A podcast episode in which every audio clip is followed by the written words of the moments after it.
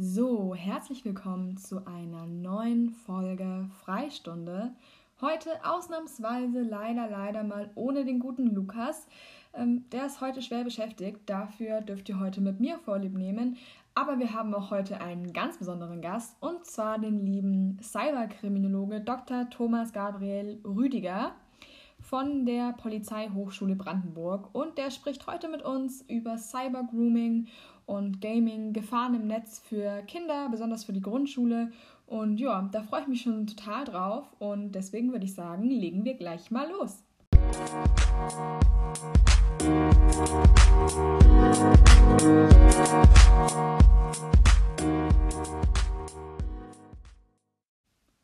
So, hallo Thomas, schön, dass du da bist. Ähm, ich freue mich, dass du uns heute bei dieser Folge begleitest und dich mit mir heute über Cybergrooming und Gaming und so weiter und so fort unterhältst. Und ähm, ja, bevor wir richtig durchstarten, hätte ich gesagt, ähm, darfst du mir gleich mal die erste Frage beantworten. Und zwar zu dir. Magst du dich mal vorstellen, damit auch unsere Zuhörer so einen kleinen Einblick bekommen, wer du eigentlich bist und was du alles so machst? Na klar, das freut mich doch besonders. Mein Name ist Dr. Thomas Gabriel Rüdiger. Ich bin tatsächlich Cyberkriminologe vom Werdegang her. Ich bin eigentlich mal studierter Polizist, Polizeihauptkommissar zum Ende hin gewesen. Hab mir aber gedacht, Mensch, das war es noch nicht. Habe nochmal Kriminologie an der Universität in Hamburg studiert. Das war sehr sozialwissenschaftlich, war für mich eine gute Sache, weil als Polizist bist du ja doch häufig eher konservativ geprägt und Sozialwissenschaften bieten dir nochmal einen ganz anderen Blickfeld. Gerade in Hamburg war das echt ganz cool. Und ähm, ich habe mich dann angefangen, tatsächlich auch mit der Abschlussarbeit, Masterarbeit und so äh, viel mit Fragen des digitalen Kinderschutzes und digitaler Risiken zu beschäftigen. Und habe dann ja jetzt auch noch jüngst meine Doktorarbeit zum sexuellen Kindesmissbrauch im Netz äh, ja, geschrieben geschrieben und verfasst. Und äh, ich bin auch Dozent an der Hochschule der Polizei in Brandenburg und habe dort meine Forschungsstelle. Ja, bin stellvertretender Leiter am Institut für Polizeiwissenschaft. Und ja, also ich mache da alles Mögliche und versuche so eine eigene Wissenschaft mit zu etablieren mit der Cyberkriminologie, die also kriminologische Ansätze aufs Netz übertragen. Und das ist so, was ich bin. Ansonsten Vater, Kinder genau in der Altersstufe, über die wir uns vermutlich unterhalten werden. Ja, genau. Und wer mir folgen will, unter Cyberkriminologe. Ja, Thomas, du hast gesagt, du bist Cyberkriminologe und ähm, hast dich in dem Feld besonders auf Cybergrooming in Bezug auf Kinder spezi äh, spezialisiert. Und ähm, da ist einfach die erste Frage, die mir in den Kopf kommt, woher kommt diese Passion? Warum Cyberkriminologie? Warum besonders der Bezug auf Kinder? Ähm, ja, vielleicht kannst du dazu auch noch mal ein bisschen mehr sagen. Eine sehr interessante Frage von dir. Und kann ich auch beantworten, gibt es auch eine lustige Anekdote immer dazu.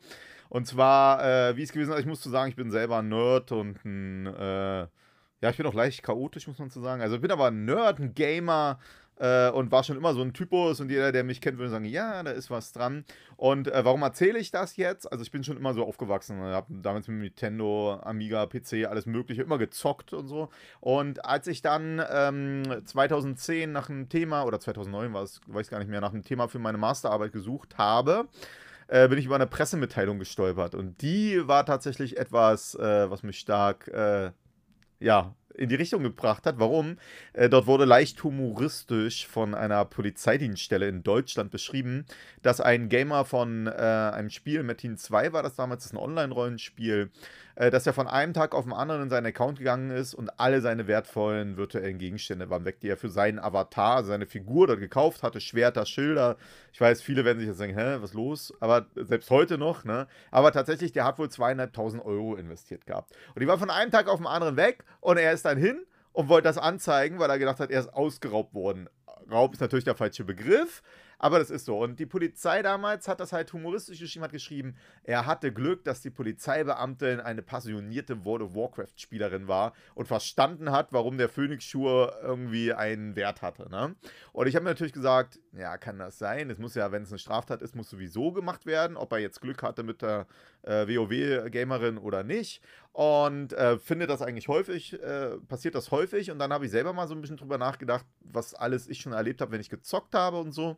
Und daraus ist entstanden, dass ich als Abschlussarbeit mit einer Kollegin zusammen, mit der Cindy, die ist auch bei Instagram zu finden, äh, eine Arbeit geschrieben habe tatsächlich dazu, wie Kriminalität in Online-Spielen stattfindet. Und dabei ist mir sehr schnell, also mir war es schon vorher bewusst, aber nicht so richtig so, also wenn man wissenschaftlich was sich anguckt, hat man nochmal einen anderen Blick darauf. Das kennst du ja, du schreibst ja selber an, so was, ne? Das ist nochmal was anderes, selbst wenn man es vorher kannte, aber dann so speziell drauf gucken. Und dabei ist mir aufgefallen, wie viele Kinder, äh, also offen sexuell belästigt wurden, damals in äh, Spielen Spielen und Online-Programmen. Und dann habe ich mich auch damit auseinandergesetzt. Und dann musste ich, mich, musste ich mir die Frage stellen, Warum es zum Beispiel für manche Normalität war vor zehn Jahren und heute noch, zum Beispiel in Programmen wie Knuddels von sexuellen Übergriffen zu berichten. So, ne?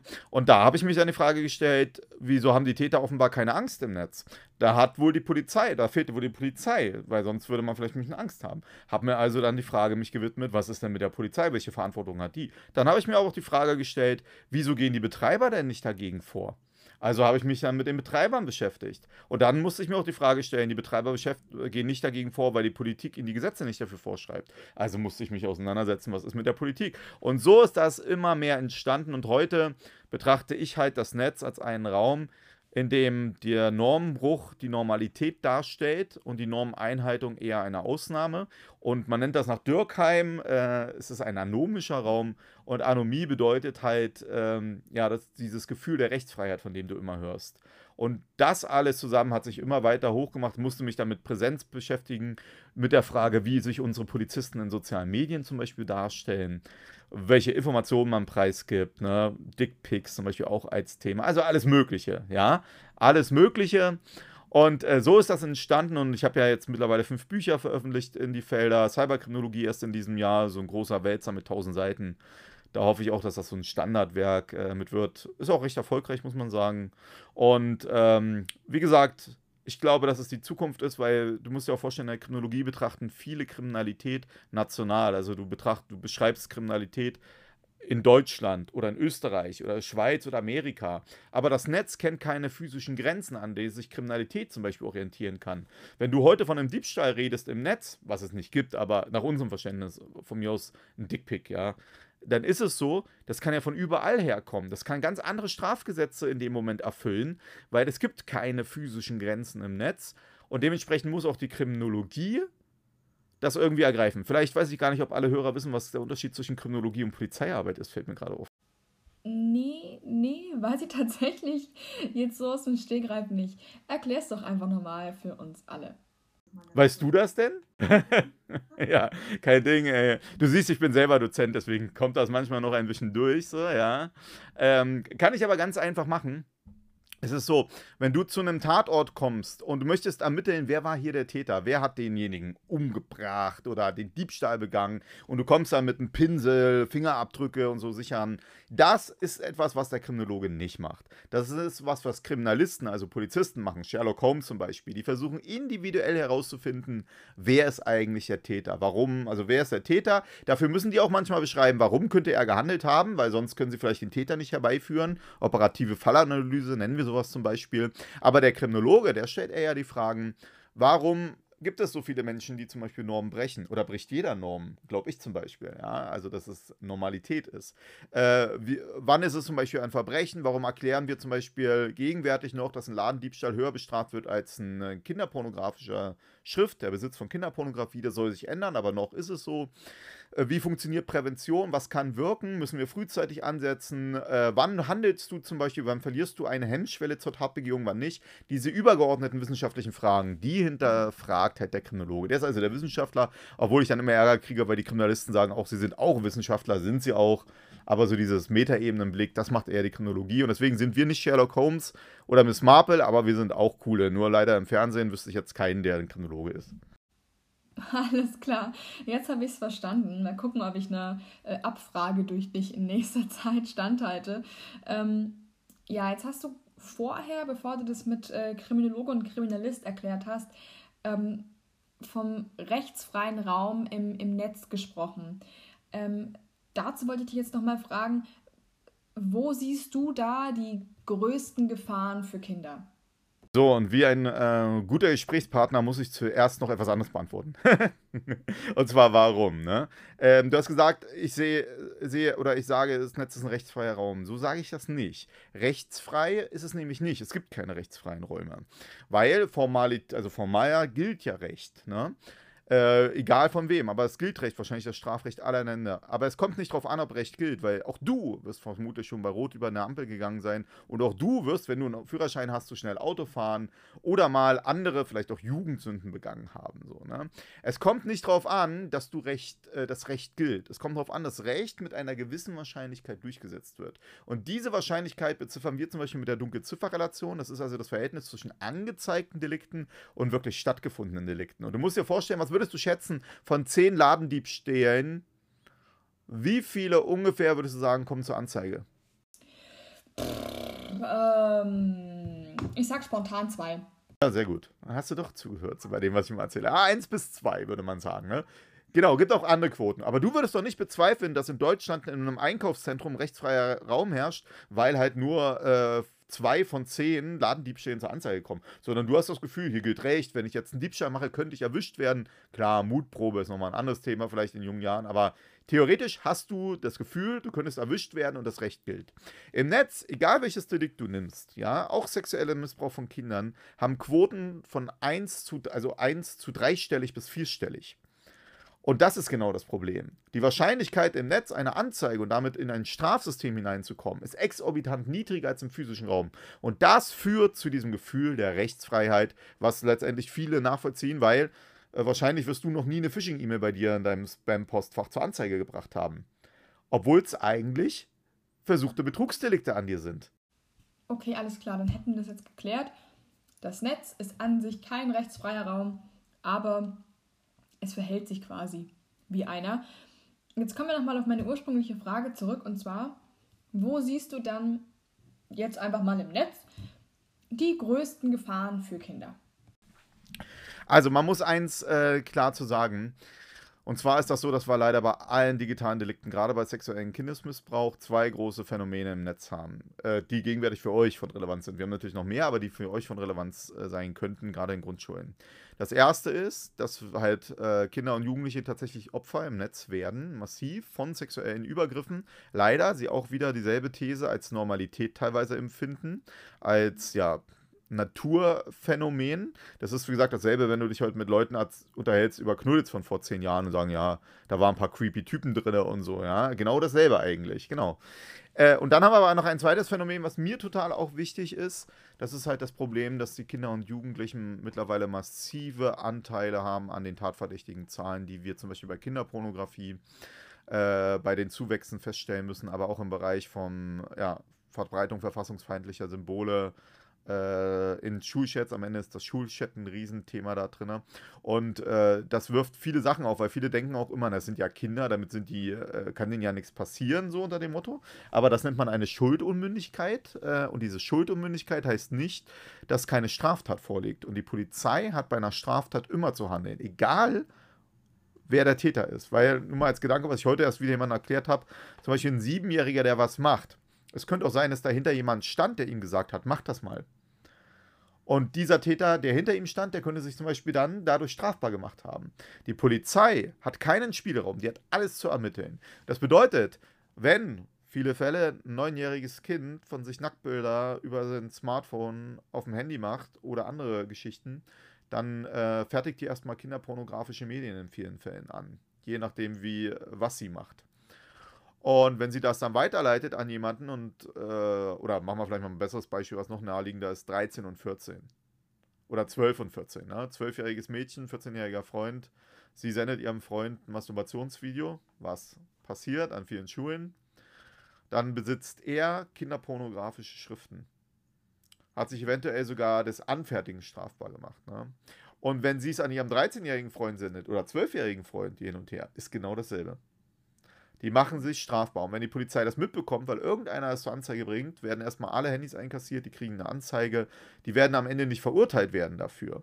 Das ist, wie gesagt, weil sie schuldunmündig sind. Aber das eigentliche Belastende, die Ermittlungsverfahren der Polizei, das passiert alles. Und man muss auch mal ehrlich sagen, als Vater, wer hat Lust, dass auf einmal bei ihm die Polizei vor der Tür steht oder in der Schule, sich rumspricht, dass das Kind wegen kinderpornografischen Medien eine Anzeige hat.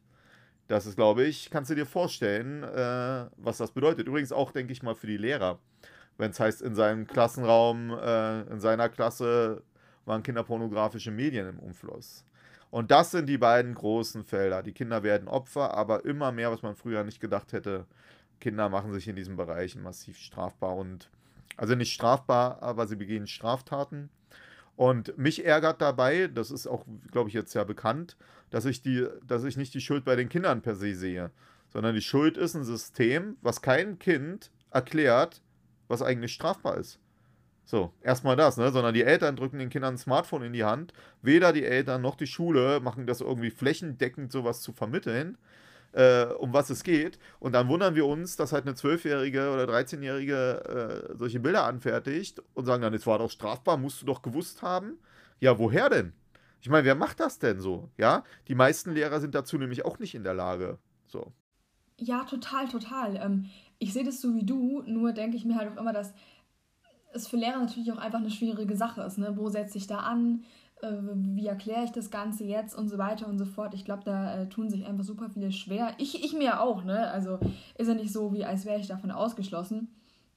Hm, jetzt hast du gerade gesagt, die Polizei ermittelt immer. Äh, jetzt nehmen wir mal äh, den Fall, äh, zwei Minderjährige jetzt aus der Grundschule, sagen wir mal neun und zehn Jahre, mh, hm, und die schicken sich gegenseitig Dickpics. Kann man dann quasi sagen, man könnte diesen Neunjährigen und die Zehnjährige jetzt zum Beispiel, man könnte die anzeigen? Ja, ja, ja, ja. Hm, ich weiß nicht, ob das jetzt zu weit geht, wenn man das genau analysiert. Also ein Dickpick Zusenden äh, fällt unter das sogenannte unerwünschte Zusenden pornografischer Medien. So, jetzt ist es aber so, dass nicht jedes Dickpick äh, ein pornografisches Medium ist. Denn dafür müsste es in vielen, nicht in allen Fällen, ja, ja, du siehst, also beim Zehnjährigen war es vielleicht ein bisschen, also hängt es ein bisschen ab. Wir machen mal vielleicht ein anderes Beispiel, ehe wir uns jetzt hier dabei verrennen, so, ne? Weil es gibt es ja gerade. Ähm, habt, habt, vielleicht, haben vielleicht manche mitbekommen, in Berlin soll ja ein Siebenjähriger jetzt gerade eine Anzeige haben wegen einer Körperverletzung äh, einer Lehrerin. Und was soll, also wenn ich es richtig verstanden habe, auch nur aus den Medien, ne? Äh, dann soll er die äh, Lehrerin halt am Handgelenk irgendwie Dollar gefasst haben. Und die Schule hat daraufhin anscheinend oder die Lehrerin eine Anzeige gegen den Siebenjährigen gemacht. Und jetzt gab es halt die Sache, ja, wie kann das sein, wie unpädagogisch ist das, wenn die Polizei jetzt kommt und da Anzeigen und Ermittlungs, der ist nämlich vorgeladen worden, ne? Und da steht jetzt, ja, ja, der ist, ja, da steht jetzt der Gedanke im Raum, ja, was soll das? Wieso hat die Polizei, wieso macht die Polizei da? Klar muss man jetzt erstmal fragen, wieso zeigt jetzt die Schule an? Ich kenne ja die Hintergründe nicht. Das ist ja die eigentliche Frage. Aber du musst dir eins vorstellen: Sobald die Polizei von einer möglichen Straftat äh, Kenntnis hat, ist sie verpflichtet, der einzelne Polizist eine Strafanzeige durchzuführen.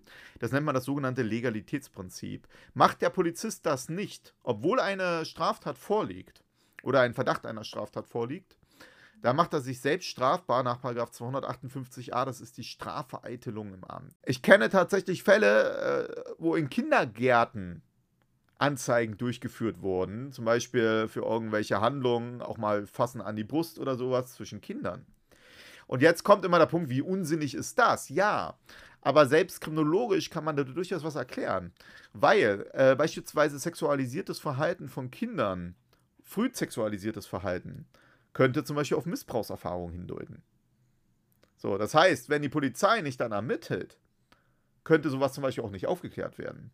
Also selbst aus dem Gesichtspunkt ergibt es schon irgendwie einen Sinn. Und wichtig ist, dass ich glaube, dass gerade ihr Pädagogen euch bewusst sein müsst, sobald die Polizei, ihr mal eine Polizei einschaltet, gibt es keinen gibt es kein hier, ah, ist nicht so schlimm, da gucken wir mal drüber hinweg. Oder ach, na ja, nee. Oder man sagt, ach, das wollte ich jetzt hier gar nicht so, ne?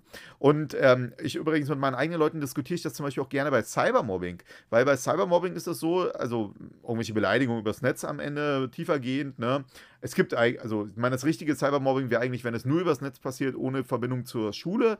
Meistens ist es eigentlich ja schulisches Mobbing, was übers Netz fortgesetzt wird. Aber mir geht es um das Folgendes. Und dann sagen die Leute, äh, keine Ahnung, zum Beispiel, also, oder alle Studien deuten darauf hin, dass äh, wesentlich mehr Kinder äh, Täter als Opfer bei Cybermobbing sind. Was bedeutet das? Selbst die Opfer, die sonst äh, vielleicht im Klassenraum irgendwie Opfer geworden sind, haben im Netz mehr Möglichkeiten zurückzuschlagen und beleidigen auch schneller zurück. Das Problem ist also jetzt folgendes. Wenn der Polizist dazugehört wird, weil die Eltern von einem Opfer dann im Netz sagen, guck mal hier, was passiert ist, kann es gut sein, dass am Ende das Opfer auch eine Anzeige am Hals hat. Weil, wie gesagt, nach den Studien die Opfer meistens ja auch dann was gemacht haben. Auch wenn es total ver, ver, ähm, äh, erklärbar ist. Aber es ist, wie gesagt, die Polizei hat da keinen Spielraum. Deswegen bin ich übrigens auch jemand, der es immer schwierig findet, wenn die Polizei Prävention an Schulen macht. Warum? Weil ich diskutiere es auch mit meinen eigenen Leuten. Da sitzt dann der Polizist da und sagt, Kinder, äh, wenn ihr mir eine Frage stellt, müsst ihr immer hypothetisch fragen.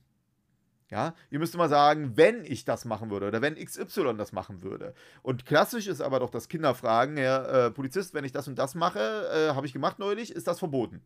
Mein Vater hat gesagt, nein. So, dann musst du als Polizist normalerweise, wenn du nicht selbst die Gefahr eingehst einer Straftat, musst du sagen, Moment, wie war nochmal dein Name, Frau Lehrerin, wie heißt der Junge? So, und musst eigentlich eine Anzeige durchziehen. Und selbst wenn zum Beispiel das Kind dann so sagt, so rein hypothetisch, alle lachen, auch da fängt schon an, dass der Polizist eigentlich überlegen muss. Das heißt, ich halte dieses Legalitätsprinzip, äh, diese Absolutheit für ein großes Problem an der Schule bei der Präventionsarbeit der Polizei. Äh, die Polizei ist gut für sowas, ein reiner Vortrag, vorne und alle haben den Mund zu halten. Oder vielleicht noch so eine, so eine Abstimmung mit dem Arm. Aber alle Interaktionsgeschichten, da hört man dann halt immer nur, wie es heißt, ich habe denen gesagt, sie sollen hypothetisch mit mir reden, dann geht das schon. Das halte ich auch für total schwierig, so, ne? Weil es nämlich dann immer ist, dass der einzelne Polizist trotzdem immer in der Gefahr einer Verfolgung schwebt. Und ich würde gerne haben, dass das geändert wird. Dann könnte man nämlich auch viel flexibler mit euch auch so beraten, zum Beispiel Lehrer. Was könntest du machen? Ja, wir haben ja auch mal über Prävention an Schulen geredet. Ähm, so über Instagram Direct Message haben wir uns ja über so Medienprävention an Schulen durch die Polizei und so weiter unterhalten. Da erinnerst du dich bestimmt noch dran. Ähm, das ist für mich irgendwie so eine Sache, die äh, ja irgendwie auch irgendwie dringend passieren muss. Ne? Also ich denke, dass die Polizei da auch einfach viel, viel stärker äh, eingreifen muss, was ja, wie du gerade gesagt hast, halt, halt irgendwie einfach nicht geht. Ne? Das ist halt einfach ähm, auch ein Punkt, den ich da auch sehr spannend finde. Absolut. Dabei muss ich aber auch noch eins zu sagen, gerade beim, wir reden ja über Medienprävention, das ist das Einzige, worüber ich da auskunftsfähig bin. Und ich habe da auch bei der Polizei viel Gutes erlebt. Aber ich habe auch teilweise Sachen erlebt, wo ich mir auch gesagt habe. Es gilt aber auch für Medienpädagogen oder so oder Pädagogen auch, wenn die solche Vorträge halten. Da gibt es immer so Hälfte, Hälfte. Ne? Die eine Hälfte kennt sich aus, nutzt die Medien selber, ist aktiv. Und bei der anderen Hälfte, naja, äh, da hapert das ein bisschen äh, manchmal. Gerade wenn sie selber diese Medien gar nicht nutzen und irgendwas auswendig gelernt haben und dann versuchen darüber zu reden, das halte ich immer für schwierig, weil gerade Kinder und Jugendliche erkennen schnell, ob jemand was drauf hat oder ob er nichts drauf hat und ob er nur so vortäuscht, er wüsste etwas. So, okay. Jetzt würde ich aber ganz gern nochmal zurückkommen auf ähm, ja, sexuelle Inhalte. Wenn, darüber haben wir jetzt vorher auch schon mal kurz gesprochen welche sexuellen äh, Strafdelikte oder welche sexuellen Vergehen quasi, die so passieren im, im, Internet, quasi im Netz, womit können wir da als Lehrer rechnen? Was könnte uns da in unserem Alltag in der Schule begegnen? Reden wir jetzt über Grundschule? Ja, ja, ja, doch in der Grundschule. Die meisten von unseren Zuhörern ähm, ja, kommen aus der Grundschule oder sind in der Grundschule tätig, deswegen ähm, ja, jetzt spezifisch auf die Grundschule mal bezogen, sagen wir mal so. Ja. Genau. Also die Klassiker sind tatsächlich ähm, das Anfertigen von ja, Nacktbildern, also pornografischen, also auch porno, nicht jedes Nacktbild ist pornografisch, aber meistens Nacktbilder, pornografische Medien. Dann das Teilen im Schulchat, also im WhatsApp-Chat äh, als ein Thema. Dann aber auch das Kinderpornografie aus dem ähm, Internet von irgendwelchen, ja, besonders tollen äh, äh, Schülern rausgeholt wird und dann im Schulchat gepostet wird, aber nicht nur, das muss man gleich sagen, nicht nur äh, Kinderpornografie, sondern auch so Hakenkreuze und solche Geschichten, aber auch Gewaltvideos, zum Beispiel jetzt nach dem Wien-Anschlag äh, in, in Österreich äh, gab es dort halt viele, die dann auch in den äh, wurde mir so mitgeteilt, weiß nicht, ob es stimmt, aber hätte mich jetzt überrascht, wenn nicht, äh, die dann die Videos äh, bereits geteilt haben in den ähm, Chat-Geschichten. Genau, wie du es vorhin schon selber angesprochen hast, Dickpics tatsächlich, bei Älteren zumindest. Genau, das sind, glaube ich, bei den. Also, ähm, äh, Tierpornografie. Das auch. Haben wir tatsächlich auch auf Instagram ein paar der Also ich habe ja auch sehr viele Follower, die äh, Lehrerinnen jetzt sind und dann teilweise selber aus ihrer Jugend und so berichten. Und die haben auch äh, Geschichten erzählt, äh, wie so schwerste Tierpornografie in solchen Chats dann zu sehen gekriegt haben und so. Also das kann alles äh, vorkommen. Ein bisschen abgeschwächt noch bei der Grundschule. Also würde ich jetzt nicht zweite Klasse oder so verorten, aber Richtung fünfte, sechste Klasse ist das durchaus äh, realistisch. Und ich muss auch ehrlich sagen, ich glaube kaum, dass es eine Grundschule gibt, wo nie so ein Vorfall, zumindest in den höheren Klassen, einmal irgendwie äh, Thema ist. Ja, ich stimme dir da vollkommen äh, zu, was du gerade gesagt hast. Ich denke, dass halt auch, ja, wir, wir Lehrer oder dass man als, als Grundschullehrer oder ich auch als Grundschullehrer und Studentin, dass man auch immer so ein bisschen blauäugig in die Sache reingeht. Ne? So, ach, die süßen kleinen Mäuse äh, und so weiter. Und ich, und ich denke halt einfach, dass, äh, dass man davon ein bisschen weg muss, weil äh, die Kinder, ne, die wissen ja auch, also die, die haben, die meisten haben alle ein Smartphone, teilweise ab der ersten Klasse. Und, und diese, die Kinder, die sehen das, was sie da im Internet entdecken, ja als, als normal an, als Norm an. Die, die können nicht unterscheiden, das ist schlecht, das ist gut. Und. Ich muss jetzt mal eine blöde Frage stellen. Sag mal, wie alt bist du eigentlich? ich bin 21 Jahre alt. 21, Mann. Aber kommst, äh, kommst ein bisschen älter rüber, muss man sagen, ja. Ich hätte dich jetzt eher bei 25 verortet. Natürlich nur positiv. Nee, aber hast du für 21 echt. Ja. Aber auch bei dem, was du auch so postest, habe ich immer gedacht, Mensch, ja. So Mitte 20 so vom Stil. Sehr gut. Ja, ja, das, das will ich doch hoffen. ähm, ja, jetzt nochmal, um nochmal zurückzukommen auf das, was ich jetzt eigentlich sagen wollte. Und zwar äh, ist, ist meine Frage jetzt quasi, die ich eigentlich jetzt dann stellen wollte, ich bin total raus. Ähm, was ist das größte Problem, dessen ich mir als Lehrer bewusst sein muss? das Problem wird sein, dass du teilweise ab der ersten Klasse Kinder hast, äh, die teilweise schon mit einem internetfähigen Smartphone ausgerüstet sind. Und das Problem dabei ist halt, Sobald die ein Smartphone haben, Zugriff auf eine Spielekonsole mit Internetverbindung, eröffnet sich ihnen ein globaler digitaler Raum und die Kommunikation mit weltweit. Und die meisten, also meine Erfahrung, die ihren Kindern früh ein Smartphone in die Hand geben, haben nicht im Gegenzug die Fähigkeiten, äh, diese Smartphones und Konsolen so abzusichern, dass dem Kind nichts passiert. Und äh, was ist daraus meine Schlussfolgerung? Eigentlich musst du ab der ersten Klasse dich als Lehrkraft hinsetzen und mit, deinen, mit den Kindern darüber reden, was das bedeutet. Und äh, ich weiß nicht, wie du das löst mit hier über Sexualität reden. So, keine Ahnung, ja. Äh, ich bin ja auch kein Pädagoge, so, weißt du? Ich kann dir nur sagen, die Kinder werden damit betroffen und man muss sie darüber aufklären. Wie ihr das pädagogisch macht, das, ja, das musst du beantworten können, nicht ich. Ich glaube, das ist auch ganz schwer, weil ich habe da auch noch nichts Vernünftiges gesehen, weil ich glaube, die äh, sexuelle Aufklärung setzt ja ein bisschen später ein. Übrigens nicht nur die sexuelle Aufklärung, sondern man muss es auch klar sagen, du musst eigentlich auch schon politische Themen anfangen. Äh, warum, ne? Äh, wenn die Kinder da zum Beispiel in einem Spiel oder wo auch immer auf dem Hakenkreuz treffen oder auf irgendeine Gruppe, die sich äh, Waffen-SS oder Wehrmacht nennt, woher soll denn ein Neunjähriger, ein Achtjähriger wissen, was das bedeutet? Genau, ja, nicht nur das. Und dann lernt er vielleicht, ja, so, das man nennt sich halt Lanza oder äh, irgendwas anderes. Ja, dann nenne ich mich auch so. Oder ich teile das mal im Schulchat. Ist ja cool. Es hat ihm ja auch keiner vermittelt, weil wann fangen wir mit sowas an? Ich glaube, erst äh, ab der Oberstufe oder sechste Klasse oder so, siebte Klasse. Genau, ne? Und dann ist es meistens aber schon, dass sie sowas erlebt haben. Und äh, das halte ich für ein großes Problem. Wie gesagt, äh, ich habe da auch keine Lösung. Also ich sitze jetzt, sitz jetzt nicht hier und kann euch sagen, wie ihr das machen müsst. Ich kann euch halt nur sagen, dass die Kinder mit konfrontiert werden. Jetzt heißt es meistens, ja, ist Aufgabe der Eltern. Absolut. Es ist die Aufgabe der Eltern. Aber was machst du halt, wenn du Eltern hast, die die Fähigkeiten dazu nicht haben, weil sie sich gar nicht für digitale Medien interessieren oder denen ihre Kinder einfach egal sind? Und das wirst du in vielen, also denke ich mal, in jeder Klasse wirst du solche Kinder haben. Und dort ist eigentlich als Gesellschaft nur eine Chance und das sind die, ja, das sind die Lehrer. Bedeutet auch die jungen äh, Lehranwärter, aber auch Polizeianwärter muss man, äh, muss man Medienkompetenz vermitteln und für die Älteren muss man auch die, äh, die, äh, also die, die, die, ja, die Lösung anbieten, die, die, das Unterricht, der Unterricht, aber äh, so wie ich das auch bei deinen Schilderungen immer raushöre, du bist für mich da eine sehr gute Quelle, muss ich ehrlich sagen, äh, was du so postest, äh, passiert das ja nicht. Es scheinen ja keine Angebote äh, großartig oder nicht so ähm, drinnen zu sein, dass man sagt, man ist dann fit, was dieses Thema angeht. Ja, muss ich dir leider sagen, äh, Frage ist ganz einfach zu beantworten mit Nein. Ich habe jetzt in meinem Studium noch überhaupt nichts über Medi Vermittlung von Medienkompetenz in der Schule irgendwie gelernt. Ähm, gut, ja, vielleicht hatte ich hier und da mal eine Erwähnung zu der ganzen Thematik, aber jetzt wirklich intensiv hat darüber noch niemand gesprochen. Aber ganz ehrlich, wie denn auch?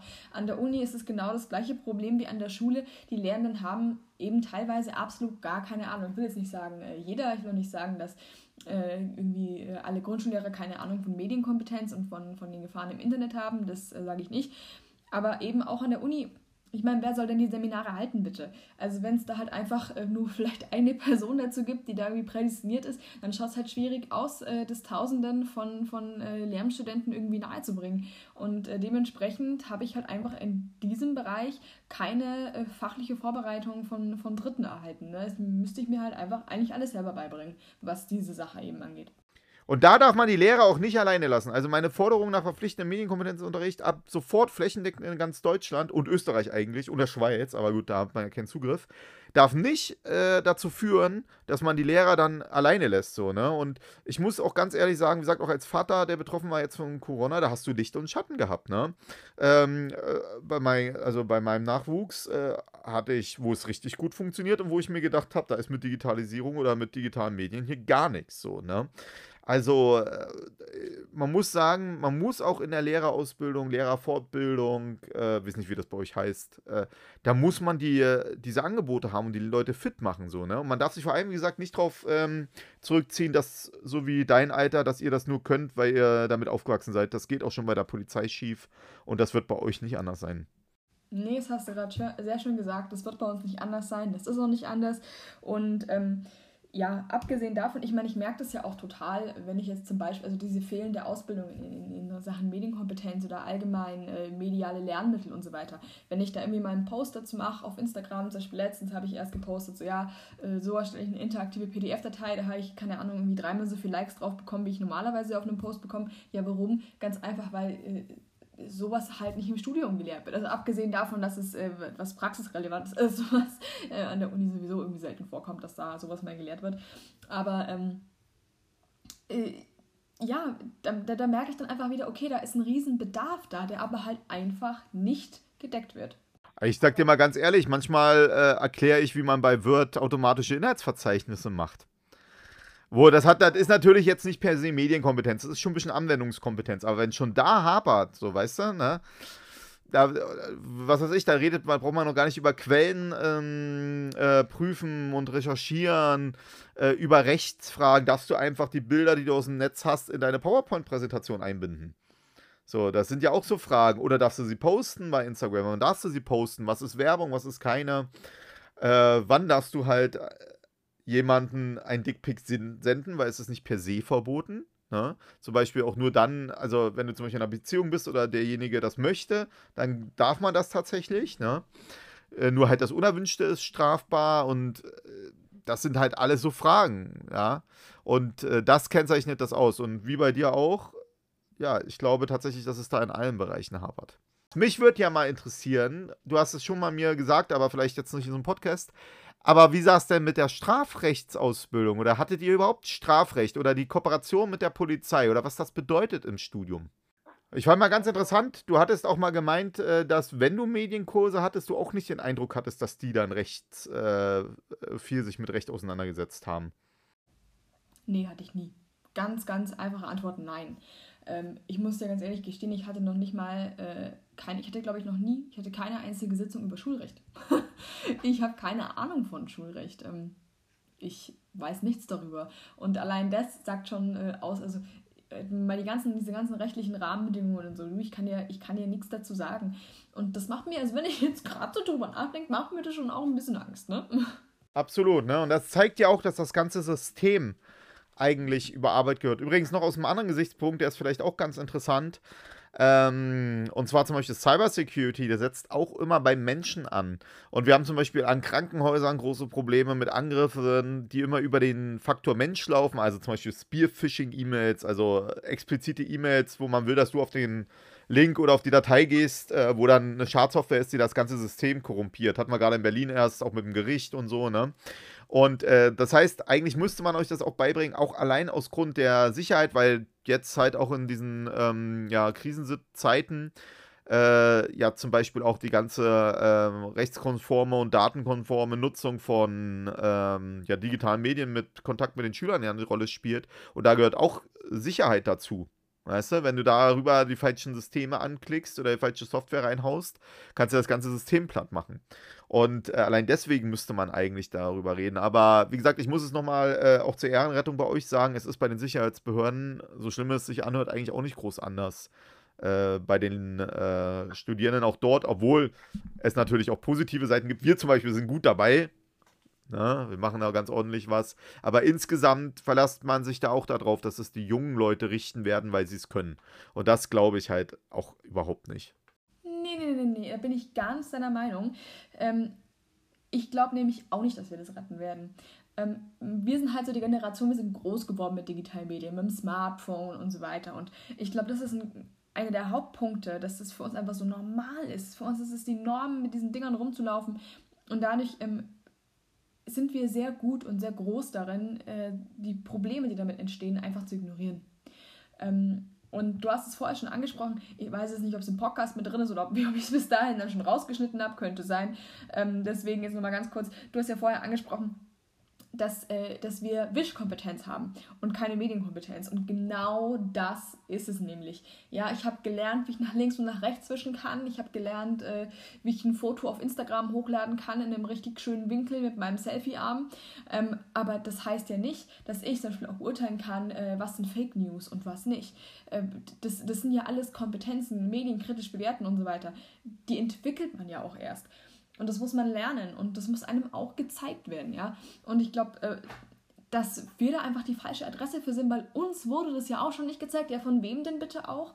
Und ähm, dann zu sagen, jetzt so, haben wir die Aufgabe, das der nächsten Generation zu zeigen, ja, verdammt, die haben wir, aber ähm, das heißt noch lange nicht, dass wir das können. Ah, weißt du, wie man das nennt? Oh, da sind wir wieder bei einer Frage, die der Kriminologe dir stellt. Äh, wenn du meine Accounts äh, aufmerksam verfolgst, wovon ich natürlich total ausgehe, dann könntest du jetzt eine Theorie kennen, die genau beschreibt, man weiß es, man guckt sich aber nicht an und weil man sich nicht anguckt, weil man es weiß, braucht man nichts machen. Präventivwirkung des Nichtwissens von Popitz. Ich habe mal gesagt, eine meiner Lieblingstheorien und die beschreibt eigentlich für die Kriminologie natürlich eine Situation, wo man sagt, normalerweise weiß es jeder, was abgeht. Aber wenn du einfach nicht hinguckst, äh, dann brauchst du dich auch nicht drum kümmern, so, ne? Und äh, so ist es auch äh, bei solchen Themen. Eigentlich weiß man, wir müssten jetzt sofort alle Medien fit machen, aber weil es so eine große Aufgabe ist und so, thematisieren wir es lieber gar nicht zu krass, da müssen wir auch nichts machen. Ah ja, alles klar. Okay, okay, okay, okay, okay. Dann weiß ich jetzt auch, wie man das nennt. Äh, kannst du mich auch mal irgendwann abfragen in nächster Zeit. Ähm, jetzt bin ich schon wieder raus. Ja Gott, ich komme gar nicht mehr rein heute. Äh, ja, genau das ist halt eben der springende Punkt nur weil wir damit aufgewachsen sind, sind wir nicht automatisch medienkompetent. Und das muss man einfach auch mal äh, so sagen. Und ich glaube, dass das einfach eine, eine falsche Wahrnehmung der Dinge ist, wenn man sagt, wir sind damit groß geworden, wir kennen uns aus. Nein, wir wissen zwar, was die Probleme sind, aber äh, das heißt noch lange nicht, dass wir damit kompetent umgehen können. Und ähm, dass, äh, dass, dass wir das auch äh, den ganzen Tag präsent in unserem Kopf haben und nicht einfach verdrängen. Ja, vor allem muss ich, ja, muss ich dazu auch noch sagen, ich halte es sogar für sehr gefährlich teilweise, weil äh, gerade so, sag, ja, wenn du sagst, so deine Generation, ne, äh, die ja teilweise, wie ich es vor uns versucht habe zu beschreiben, als Normalität empfinden. Das heißt, wie reagierst du als Normalität drauf? Du sagst einfach, ist nicht so schlimm. Dickpics, ja, sind nicht so schlimm, äh, kann man ja kriegen, äh, ist halt so, ne? Und äh, ich glaube, dass, wie gesagt, weil ihr diese, dieses Gefühl der Rechtsfreiheit miterlebt habt und so mit teilsozialisiert wurdet, ihr es auch nicht mehr als schlimm empfindet. Ich hatte mal eine Podiumsdebatte, da saßen, haben sie uns einen Jugendlichen mit aufs äh, rangeholt. Ich habe den Input-Vortrag gehalten, ging tatsächlich darum, wie Hasskriminalität in Online-Games vorhanden ist. Und der Junge, der hat dann, ich glaube 17 oder so, hat gesagt, also ich sage ganz ehrlich, für mich gehört es dazu, dass man in Spielen äh, mit sowas konfrontiert wird. Und äh, ja, das ist vollkommen normal und ich würde mir, das, würd das, also es gehört halt dazu, ne? Und der hat das als Normalität empfunden. Der hat das gar nicht als schlimm empfunden und hat auch gesagt, Mann, ja, dann siehst du halt mal einen, der Sturmspeer heißt oder so, ne? Äh, wegen den Abkürzungen. Äh, oder sowas ist ja nicht so schlimm. Und äh, weil der das als für so normal empfunden hat, wenn ich mir jetzt vorstelle, dass eine ganze Generation solche Sachen für normal empfinden, heißt das auch, dass zum Beispiel die Auseinandersetzung damit immer mehr geschwächt wird in der Zukunft. Und das halte ich für ein großes Problem, weil es nämlich auch für die Kinder, die nachkommen, nach euren Generationen, ja dann bedeutet, dass man noch weniger macht, sondern es eher als Normalität halt hinnimmt. Und das halte ich für einen Fehler.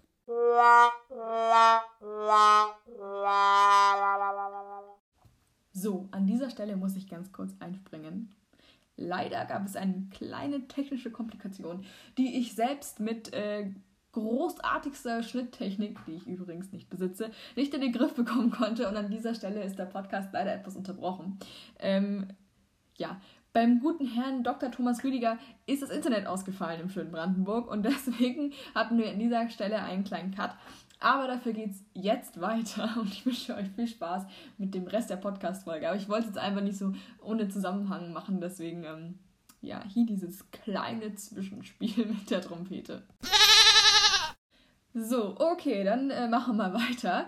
Ähm, jetzt haben wir uns ja die ganze Zeit überhalt, äh, unterhalten über Cybergrooming und ähm, Gefahren im Netz und so weiter und natürlich auch ähm, ja, Medienkompetenz von der jungen, heranwachsenden Lehrergeneration auch unter anderem. Ähm, jetzt haben wir vorher, äh, als Internet zusammengebrochen ist, uns gerade noch über was anderes unterhalten, was jetzt im Podcast leider nicht mehr mit drin ist. Und zwar ähm, haben wir uns unterhalten über Panfu und Habbo. Das sind so eine Art Chat-Gaming-Plattformen. Du köpfst mich jetzt wahrscheinlich, wenn du es nochmal anhörst, weil es äh, nicht die richtige Bezeichnung dafür ist. I'm sorry. Ähm, Panfu gibt es ja gar nicht mehr. Habbo gibt es, glaube ich, noch. Ähm, genau, äh, das sind quasi einfach so Gaming-Chatrooms, nenne ich das jetzt einfach mal unprofessionell, in Anführungsstrichen. Und ähm, das sind auch eben Dinge, die ja auch äh, Grundschüler benutzen, die auch übrigens super kinderfreundlich sind. Äh, an alle Lehrer da draußen, das solltet ihr euch wirklich dringend mal angucken. Ähm, ja, welche Gefahren siehst du bei zum Beispiel Panfu oder Habo? Äh, ja, erklär vielleicht auch nochmal, was es ist. Äh, ich glaube, du kannst es ein bisschen besser als ich. Ja, also zunächst muss man vielleicht mal, also eigentlich ist es so, dass Panfu und Habo Hotel äh, man eigentlich nicht per se zu den Games zählt, sondern eher zu den Metaversen als Unterebene der virtuellen Welten. Aber am Ende kann man einfach sagen Games, weil es für die meisten verständlicher das zu machen, so, ne? Äh, was will man eigentlich zu sagen? Ich finde es halt immer ein bisschen komisch, was man führt Diskussionen teilweise über TikTok, äh, Instagram, Twitter und Facebook, so, ne? Und bei TikTok und Instagram sind ja noch junge Leute, also sind ja noch Kinder tatsächlich äh, auch mit drinne, äh, obwohl bei Instagram, äh, TikTok mehr als bei Instagram, äh, bei Twitter und Facebook und so, aber eigentlich gar nicht. Und äh, man muss sich dann halt die Frage stellen, wo werden eigentlich das erste Mal Kinder mit, sage ich mal, äh, mit unbekannten Personen und so konfrontiert? Im Netz. Und das ist eigentlich ganz klar in den Online-Spielen. Weißt du, auf jedem Spielplatz würdest du komisch gucken, wenn ein 40-Jähriger äh, Mann an ein neunjähriges Kind herantritt und sagt, ey, hast du Bock mit mir zu spielen, da würdest du vermutlich reagieren, die Polizei rufen, weißt du? Und in jedem Spiel, in jedem Online-Spiel mit einer Kommunikations- und Interaktionsmöglichkeit hast du diese Situation tagtäglich. Ähm, wo das stattfindet und wo die Schutzmaßnahmen nicht gut funktionieren. Weil wenn du zum Beispiel jetzt als äh, du jetzt, so wie du bist, siehst, wie irgendein Typ an ein Kind herantritt auf dem Spielplatz, könntest du wahrscheinlich interagieren, äh, könntest sagen, Moment, hier, was soll das, rufst die Polizei. Im Netz, wenn ein Kind äh, im selben Moment mit seinem Smartphone oder von mir aus seinen, seiner Konsole da sitzt ähm, und äh, spielt mit demselben Typen, kannst du es nicht sehen von außen. Das erschwert zum Beispiel die Schutzmaßnahmen. Und dazu kommt noch, ich weiß nicht, ob du das kennst, äh, auf manchen Spielplätzen gibt es so ein Schild, keine Kinder über 14. So, im Netz gibt es so ein Schild nicht. Dort heißt es immer, keine Kinder äh, oder nur Kinder bis 6. Oder bis, bis, bis ähm, äh, ich glaube, äh, 12. Genau, 0, 6, 12, 16. Also bis, bis 12 so. Heißt aber auch, ein Kind ab sechs, sagen wir, ist okay, dass das weltweit interagiert und kommuniziert und spielt mit Unbekannten, auch teilweise Erwachsenen zusammen. Und das ist ein Riesenfeld, ein Riesenproblem, weil du musst dir vorstellen, dass, wie gesagt, in Spielen Kinder typischerweise das erste Mal mit diesem globalen digitalen Raum konfrontiert werden. Viele Spiele äh, optisch, selbst wenn man mal drüber nachdenkt, Fortnite, selbst Fortnite ist optisch eigentlich durchaus für Kinder geeignet, das heißt mit so gewissen Harmonisierungs- oder Verharmlosungstendenzen. Und dann kriegen die teilweise noch äh, Altersfreigaben für Kinder, also ab 0, 6 Jahren, was ein äh, Problem ist. Nimm dir mal äh, Movie Star Planet, ist tatsächlich auch in diesem Feld durchaus ein Name, ab 0 Jahren freigegeben. Äh, Club Koei ab 12 da ist ein bekannter Cybergrooming-Fall äh, stattgefunden. Selbst Quizduell gibt es Fälle, das ist ab 0 freigegeben. Habbo Hotel ähm, ab äh, äh, 12, glaube ich. Äh, Pamfu, wie gesagt, gibt es nicht mehr, aber gab es auch die Fälle. Das heißt, du hast eigentlich gerade in einer spielerischen Umgebung ein großes Problem. Und du musst dir vorstellen, es läuft dann auch teilweise so, äh, was weiß ich, die spielen die zum Beispiel, machen eine Quest, einen Raid, sind zusammen in irgendeiner Gilde oder Gruppe, wie das dann heißt, Roblox als Beispiel, ja, oder Minecraft auch. Äh, oder äh, Among Us. Gut, ist jetzt nicht, äh, glaube ich, nicht ab 0 oder 6, aber ist trotzdem auch gerade ein großes Thema. Brawl Stars, äh, Clash Royale und so. Und äh, das spielen die jetzt, haben gemeinsam eine Spielererfahrung und über diese Spielererfahrung heißt es dann, hast du meine Handynummer, lass uns mal per Discord äh, oder so abstimmen, äh, können wir einen besseren äh, Clan War oder was weiß ich machen in der nächsten Zeit. Dann wird ausgetauscht, ähm, ja, und dann geht's los. Es gibt Fälle, gab neulich erst über Fortnite in Berlin einen Täter vor Gericht, der hat dem Jungen dann Skins und so ähm, äh, versprochen für ja, sexuelle Handlungen vor der Kamera. Äh, Taschengeld wird geboten äh, über diese Geschichten. Also gerade bei den Spielen sind viele sehr blauäugig äh, und gerade da äh, findet es auch statt, weil in einer spielerischen Umgebung die Täter gute Möglichkeiten haben, auf die Kinder einzuwirken. So, jetzt haben wir ja recht viel über Gaming geredet. Ja, vielleicht sage ich dir mal zu Gaming noch einen Hinweis, der vielleicht praktisch hilft. Ne? Äh, orientiert euch nie an den Altersstufen, zum Beispiel der USK beim Online-Gaming. Weil diese Altersstufen nämlich nicht die freie Kommunikation und Interaktion gegenwärtig berücksichtigt, sondern orientiert euch eher daran, es sind meistens mittlerweile ja Apps oder so, geht zum Beispiel in den App Store und guckt euch an, was an Kommentaren dort drinne steht über das Programm und zwar an durchaus negativen. Und dann werdet ihr schnell sehen, ob dort Risiken drinne sind. Ähm, genau. Und wenn ich jetzt als Lehrer mit meinen Kindern oder mit den Kindern über Gaming reden würde wollen, da muss ich dir ganz ehrlich sagen, also gilt auch dann zum Beispiel für dich, wenn ich dann äh, höre, die spielen Call of Duty, dann würde ich jetzt auch Call of Duty selber zocken. Ja, auch wenn ich weiß, es ist eigentlich für Erwachsene, äh, also nicht für meine Kinder gedacht, aber wenn die es trotzdem zocken, ich würde selber spielen, um zu sehen, was passiert, um dann auf einem Niveau mit den Kindern zu reden. Ja, total, total. Ähm, super Tipp. Danke, dass du es gesagt hast. Habe ich auch schon öfter äh, bei mir in der Story mal erwähnt. Ähm, ich habe selber auch mal Fortnite gezockt. Ne? Ich hatte genau das, dass eben ein Schüler zu mir kam und meinte so, ey, äh, Laura, äh, nicht, der hat nicht Laura zu mir gesagt, das wäre schon ein bisschen hart, halt Frau XY, ähm, haben sie schon mal Fortnite gezockt? Ich dachte mir so, oh, nee, habe ich nicht. Habe ich dann gemacht. Und, ähm, naja, äh, wie gesagt, ich habe das dann gezockt. Bist du denn unter die letzten zwei gekommen? Nee, bin ich nicht. I'm sorry. ich war da gleich tot. Aber, wenn wir schon dabei sind, ähm, ich, äh, ich, ich habe da halt so gezockt ne? und ähm, habe auch verloren. Ne? Wie gesagt, ich bin gestorben. Also, um mir so mal ganz kurz äh, nochmal kurz hier äh, auszuholen, äh, das wissen vielleicht einige nicht. Ähm, bei Fortnite ist es so, ähm, zumindest im Battle Royale Modus, dass äh, quasi es geht darum, sich gegenseitig abzuknallen. Also quasi, man, äh, äh, man bringt sich um, das ist das Ziel im Battle Royale Modus, äh, dass du alle abknallst und du bist der letzte Überlebende. So. Ähm, und äh, ja, ich hatte da halt, äh, da gibt es so Skins, also man kann da quasi so seine Outfits tauschen, so, äh, ne? Kann man sich vielleicht noch ganz gut vorstellen, auch als Nicht-Gamer, so wie ich. Und ähm, diese, äh, diese Klamotten, die man da irgendwie anziehen kann, die heißen Skins und ich hatte halt keinen oder ich hatte halt schon, ich hatte halt mal so diese Standardausrüstung halt und dann kam er gleich so im Chat so, ja, du bist so No-Skin, du hast gar keine coolen Klamotten an, so ungefähr und ich habe dann zum ersten Mal festgestellt, dass man übrigens auch im Netz beleidigt werden kann, wenn man nicht die richtigen Klamotten anhat. Ich dachte, man sowas wird man nur in der Realität fertig gemacht oder nur in der Realität gemobbt, aber nein, dafür kann man offensichtlich ja auch im Netz fertig gemacht werden.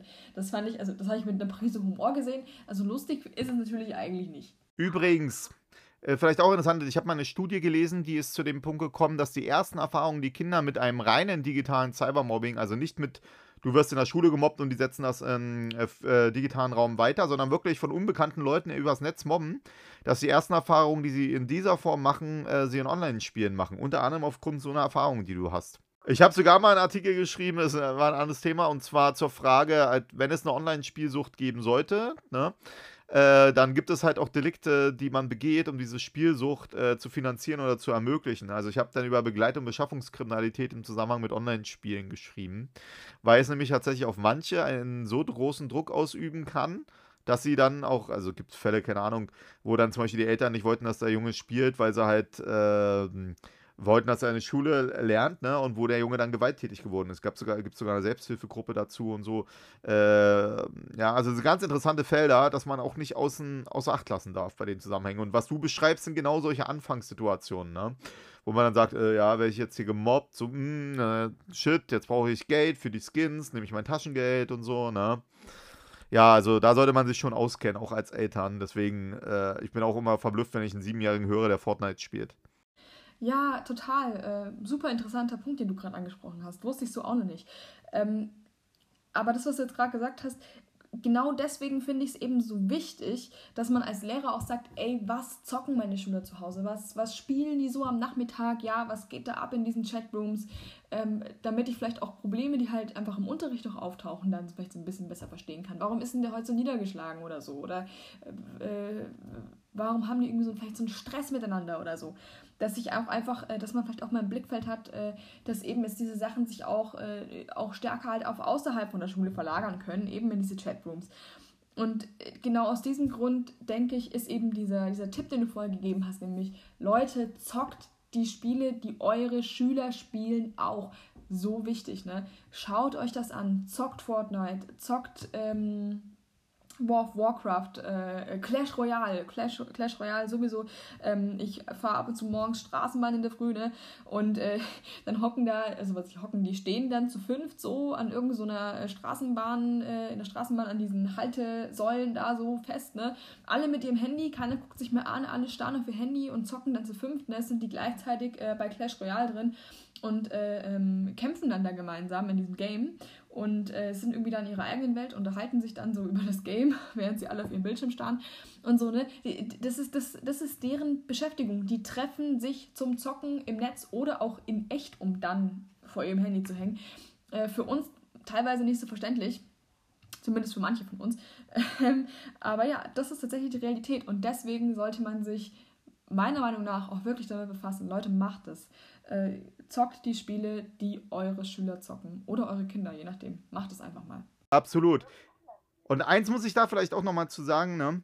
Ähm, also ich glaube, also ich glaube, Kinder merken auch wirklich schnell, ob du einfach mal dir ein Video angeguckt hast, was das ist, äh, oder irgendwo mal einen Bericht oder einen Vortrag mal gehört hast oder ob du es selber spielst. Ich hatte nämlich auch mal so ein Erlebnis, das ist mir auch lange in Erinnerung geblieben. Äh, auch eine Podiumsdebatte hieß dann, also mit Experten bei mir, ne? Und dann hat einer aus dem Publikum, ein Junge, gesagt, ja, weil wegen ganzen Schilderungen, deswegen nutze ich nur Android-Handys, die sind nämlich nicht hackbar. So, und ich habe mir, ich saß da und habe mir gedacht, so, was, das ist das Schlimmste letztendlich überhaupt, weil freie äh, Quellengeschichte so, ne? Und keiner der anderen hat mitreagiert der hätte uns alle, also wir hätten alle wie Döditz ausgesehen. Ich habe da natürlich was gesagt, ne? Aber der hat, also der hat allen gezeigt mit dieser Aussage, dass die alle gar keine Ahnung hatten, obwohl die als Experten da eigentlich saßen. Und ich glaube, so ähnlich ist das auch in diesen Geschichten. Wenn du dann so einen Vortrag hörst und sagst, so und so ist das. So, dann sitzt ein Kind da und sagt, ja, ja, bei dem und dem Ding, aber wenn du das und das machst, ist das so nicht. Und ich glaube, dass du das nur aushebeln kannst, wenn du das selber nutzt und selber diese Medien beherrschst weil ansonsten nehmen sie dich dann doch nicht, äh, ja, nicht für voll. So, ich finde, das ist eigentlich jetzt gerade ein ganz, ganz guter Schlusspunkt so von dem Podcast. Vielleicht noch eine Sache. Was, was ist nochmal so was Wichtiges, was du jetzt zusammenfassend zum Schluss jetzt noch unseren Zuhörern oder meinen Zuhörern jetzt noch so geben würdest? Welchen, welchen Tipp, welchen Hinweis, was, was willst du jetzt zum Schluss nochmal sagen, was auf jeden Fall hängen bleiben sollte? Ja, ach, gibt es natürlich viel so, ne? Also ich glaube aber, ja, da ist ja viel. Also zunächst muss ich sagen, egal wie alt Lehrer sind äh, oder auch Polizisten, man muss sich mit auseinandersetzen. Ähm, auch beruflich, weil äh, am Ende muss man sowieso können, um seine eigenen Kinder, Enkelkinder, Cousins, Neffen, Nichten zu begleiten im Netz. Und da braucht, da braucht man sich eigentlich nicht sagen, dass es jetzt nur für die Arbeit oder so ist, sondern es ist für die eigenen Geschichten. Ne? Wer es jetzt nicht macht, der wird noch größere Probleme in der Zukunft haben. Und auf der anderen Seite muss man aber auch klar sagen, dass man euch nicht alleine äh, im Regen stehen lassen darf, sondern man muss saubere Konzepte geben, man muss die Zeit dafür freiräumen, dass ihr euch damit äh, auseinandersetzt, aber das muss so früh wie möglich passieren, weil ich kann ja auch nicht verstehen, wie vor zwei Jahren die KMK gesagt hat, hier Medienkompetenz und am Ende gucke ich mich um, wo ist das schon verpflichtend und flächendeckend äh, verankert. Ich habe gehört, in Berlin soll es ein bisschen sein, ja, okay, das wäre schon mal ein Anfang, aber da muss man unbedingt dran, ne? Und ein Hinweis vielleicht noch, äh, den ich vorhin schon mal ausgedrückt habe, wenn die Polizei eingeschaltet wird, dann gibt es kein äh, Larifari, sondern dann ist eine Anzeige fast immer der Fall.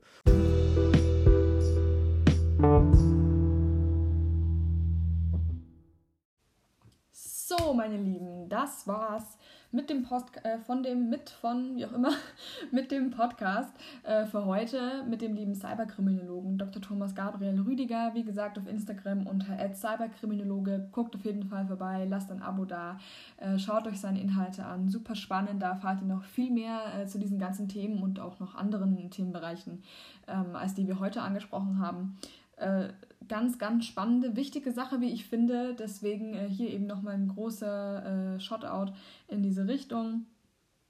Und ja, äh, wenn ihr euch darüber unterhalten wollt, worüber wir heute gesprochen haben, äh, eure Meinung dazu sagen wollt, ähm, euch gegenseitig austauschen wollt, dann guckt am besten bei App Materialwelt auf Instagram vorbei. Dort findet ihr den Post zu dieser Folge, unter dem ihr euch austauschen könnt.